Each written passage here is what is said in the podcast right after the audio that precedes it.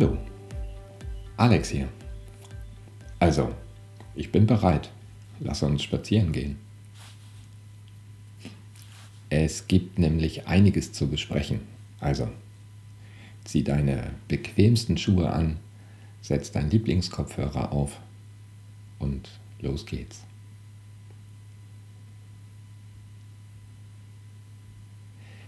Ich möchte mit dir über den Unterschied von Essen und Schlucken sprechen.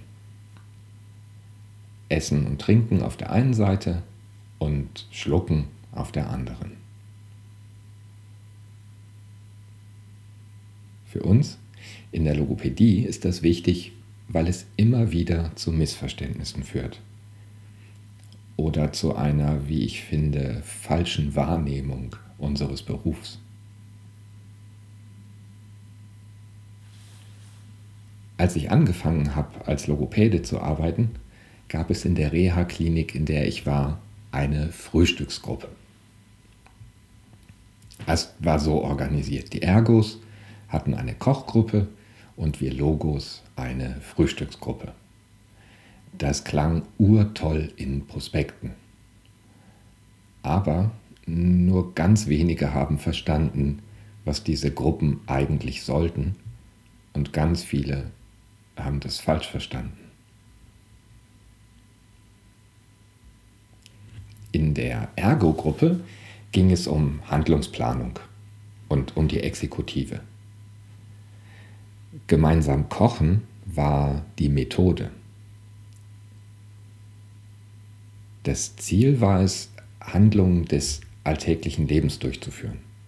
Serialität, Planung, Kompensationsstrategien für die Hemi-Patientinnen und Patienten, sowas halt. Das Kochen war nicht das Ziel.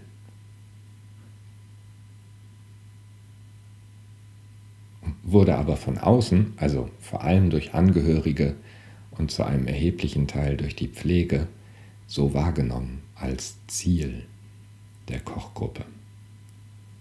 Klar, der Name Kochgruppe impliziert, hey, das Ziel ist zu kochen. Unsere Frühstücksgruppe bestand aus rund drei Patientinnen und Patienten, natürlich mit Dysphagie. Und jetzt rate, was das Ziel dieser Gruppe sein könnte.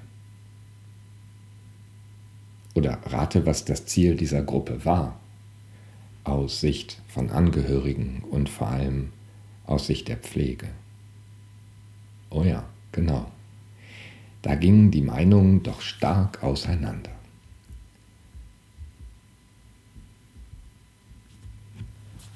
Was könnten denn aus logopädischer Sicht Ziele einer solchen Gruppe sein? Einer Gruppe, bei der die drei Patientinnen und Patienten am Ende ihr Frühstück eingenommen und ihre Medikamente geschluckt hatten.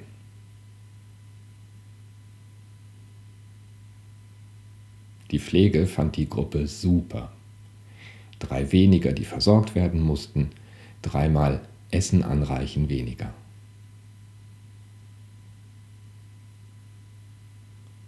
Einige Kolleginnen fanden die Gruppe allerdings auch super. Schließlich könne man die Patientinnen und Patienten beim Essen beobachten.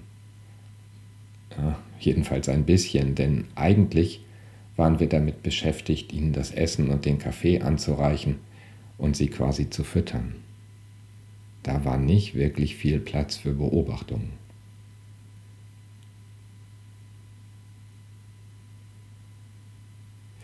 Mich hat damals schon der Unterschied zwischen Methode und Ziel nicht wirklich losgelassen. Oder um es auf den Punkt zu bringen, der Unterschied zwischen Essen, Trinken und schlucken.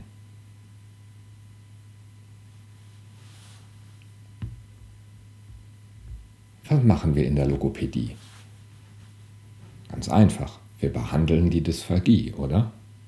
Also wir behandeln das Schlucken. Soweit sind wir uns, glaube ich, alle einig.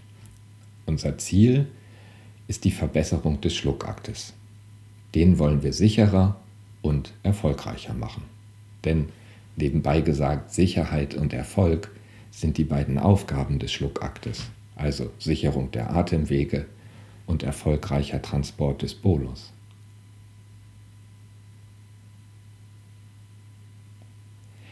Um diese Ziele zu erreichen, haben wir allerlei Werkzeuge. Die Verfahren, die Funktionen wiederherstellen oder Verfahren, die Unzulänglichkeiten im Schluckakt kompensieren. Mendelssohn, Masako, Shaker, Lateralflexion, Chin-Tuck, Chin-Down. Naja. Und dazu noch eine ganze Menge Maßnahmen wie Veränderungen an der Textur, der Konsistenz, der Temperatur. Hm. Außerdem arbeiten wir irgendwie mit Stimulation, mit Reizen, manchmal mit Massagen, mit Bewegungen und manchmal sogar mit pharyngealer Elektrostimulation. Also wir haben eine ganze Menge Werkzeuge, um unser Ziel zu erreichen. Das alles vor dem Hintergrund, dass wir wissen, was beim Schlucken passiert. Welche Muskeln und welche Hirnnerven was machen und wie bestimmte Abläufe funktionieren. Zum Beispiel, wie sich der Kehlkopf hebt, was die Stimmlippen machen, wie sich der obere Ösophagussphinkter öffnet und so weiter. Dieses, ich nenne es mal Basiswissen, verrät uns, was wir für Maßnahmen einsetzen müssen. Naja, in Kombination mit einer ordentlichen Dysphagie-Diagnostik.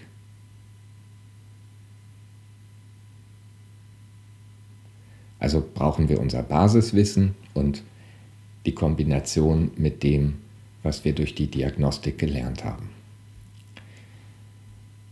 Das alles also, unser Wissen über die Physiologie, die Interventionsmöglichkeiten und unser gezieltes Handeln verbessern den Schluckakt unserer dysphagischen Patientinnen und Patienten. Was für ein schöner Satz. Allerdings ist das entscheidende Wort Schluckakt. Damit sind wir nämlich noch ganz schön weit weg vom Essen und vom Trinken. Wenn wir unsere Patientinnen und Patienten so weit haben, dass an Essen und Trinken zu denken ist, dann arbeiten wir zwar weiter am Schlucken, aber wir üben doch nicht das Essen und Trinken.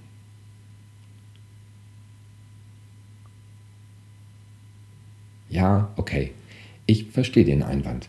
Natürlich kommt es auch in der Therapie vor, dass wir mit unseren Patientinnen und Patienten etwas essen oder trinken. Dafür ist das Schlucken zu einem erheblichen Anteil ja irgendwie auch da. Wir brauchen das Essen und Trinken, um Schlucken behandeln zu können. Aber wir brauchen nicht die Nahrungsaufnahme, oder?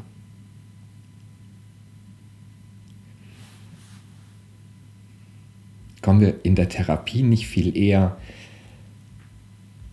kommen, oder anders, kommen in der Therapie nicht viel eher sehr genau ausgewählte Produkte zum Einsatz. Diskutieren wir nicht intern immer wieder, dass oder ob Milch schlecht ist für dysphagische Patientinnen und Patienten, dass oder ob Butter, Zucker oder Öle gefährlich sind. Eben. Das was wir den Patientinnen und Patienten in der Therapie zu in Anführungszeichen Essen und Trinken geben, hat nichts mit der Ernährung zu tun. Ist also eigentlich auch kein Essen und kein Trinken. Wir arbeiten am Schlucken. Also zurück zu dieser unsäglichen Frühstücksgruppe. Wir essen nicht mit den Patientinnen und Patienten, wir arbeiten am Schlucken. Für mich ist diese Trennung extrem wichtig. Tatsächlich so sehr, dass ich im Alltag auf Station daraus, darauf bestehe, dass meine Patientinnen und Patienten satt sind, wenn ich mit ihnen die Therapie starte. Dass sie also ihr Frühstück bereits hatten. Wobei die Art und Weise des Frühstücks für mich erstmal nicht relevant ist. Ob das enteral, parenteral oder oral funktioniert hat, sagt mir nur, wie weit ich in der Therapie bin. Aber für mich ist das nicht wichtig. Für mich ist wichtig, dass die Patientinnen und Patienten satt sind. Gerade am Anfang der Therapie bemerke ich nämlich oft, dass für Patientinnen und Patienten auch kein Unterschied zwischen der Mahlzeit und dem in Anführungsstrichen Essen und Trinken in der Therapie besteht. Und dass es ihnen dadurch schwerfällt, sich auf die Inhalte der Therapie zu konzentrieren, weil Essen gerade wichtiger ist. Hunger und so. Gell? Wenn sie aber satt sind, dann fällt es ihnen oft leichter, das Schlucken und die Arbeit daran als Inhalt wahrzunehmen und sich darauf zu konzentrieren.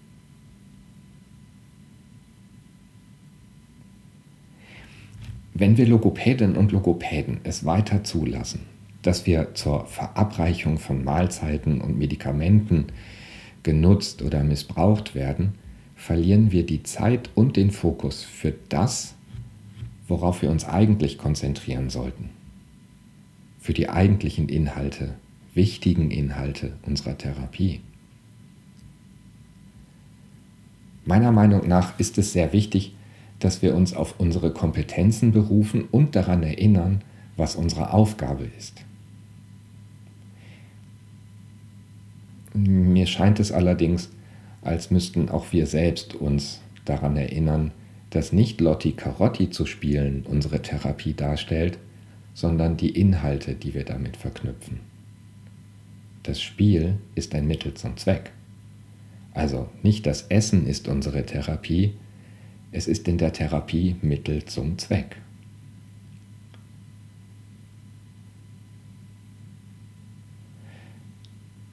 Solange wir selbst das nicht verstehen, und verinnerlichen, erübrigt sich leider auch jede Diskussion mit Außenstehenden, mit der Pflege, mit Angehörigen über Sinn und Unsinn der logopädischen Frühstücksgruppe. Lass uns beide den Anfang machen, damit aufhören. Wir sind Logopädinnen und Logopäden, keine Pflegenden. Klar dürfen wir denen auch helfen, aber ich bin mir sicher, dass es wichtigere Dinge zu tun gibt.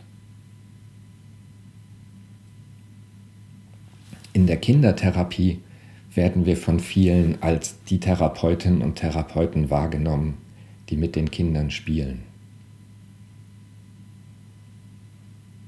Und in der dysphagiologischen Therapie werden wir als Therapeutinnen und Therapeuten wahrgenommen, die mit den Patientinnen und Patienten essen und trinken. Das ist fatal. Jetzt können wir in der Kindertherapie, das weiß ich aus eigener Erfahrung, da eher drüber lachen und sagen, ja, ich mag Lotti Carotti auch nicht, ähm, aber wir benutzen das als Verpackung für unsere Inhalte. Aber diese Erklärung, dass es eine Spielverpackung ist, also ein Mittel zum Zweck, ist uns irgendwie in der Dysphagiologie abhanden gekommen, ist mein Eindruck. Wir müssen, glaube ich, anfangen, mit den Angehörigen und mit den anderen Berufsgruppen über unsere Inhalte zu reden. Und müssen das auch selber annehmen. Natürlich essen und trinken, ach, ich habe das schon erzählt. Hm, wir essen und trinken mit unseren Patienten. Aber das ist Mittel zum Zweck. Wir arbeiten am Schlucken.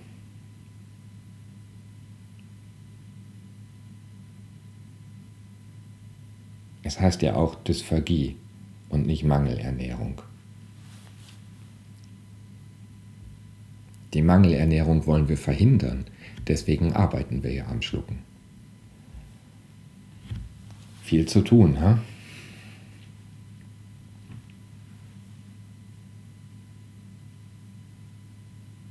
Naja, also bevor wir uns trennen, und eigentlich sind wir mit unserem Spaziergang tatsächlich fast am Ende, ähm, muss ich noch eine Sache erklären. Am Anfang habe ich von Füttern gesprochen. Vielleicht ist dir dieses Wort unangenehm gewesen. Hm, das war es eine lange Zeit meines Berufslebens, auch für mich. Und ich habe das Wort Füttern gemieden wie die Pest. Anfangs habe ich ein bisschen rumgedruckst, dann habe ich Alternativen gesucht und eher sowas wie Essen anreichen oder Essen eingeben gesagt. Das klingt für Patientinnen und Patienten besser, deutet nicht immer wieder auf die Einschränkungen hin, ist freundlicher und so weiter. Das habe ich gedacht. Aber dann habe ich angefangen, mit Patientinnen und Patienten mal auch darüber zu sprechen, was sie finden, wie ich das nennen soll, was wir da gerade machen. Und ja, viele fanden Füttern eher negativ, fühlten sich dadurch irgendwie herabgesetzt oder in so ein Baby-Dasein zurückversetzt. Andere aber wollten, dass ich es wirklich Füttern nenne, weil es der Realität entspräche. Das fand ich irgendwie bemerkenswert und habe für mich mitgenommen, dass es auch hier offensichtlich wichtig ist, mit Patientinnen und Patienten drüber zu reden.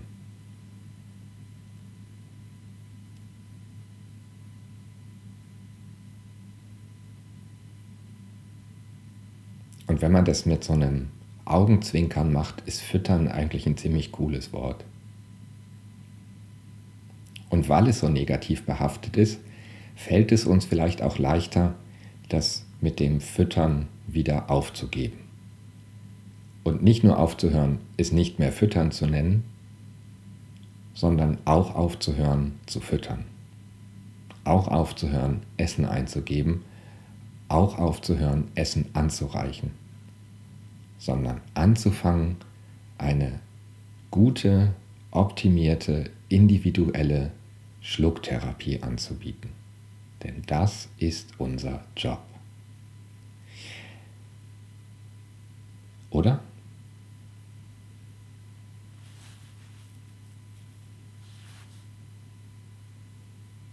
Ich schätze, wir brauchen einfach noch ein bisschen Zeit darüber nachzudenken.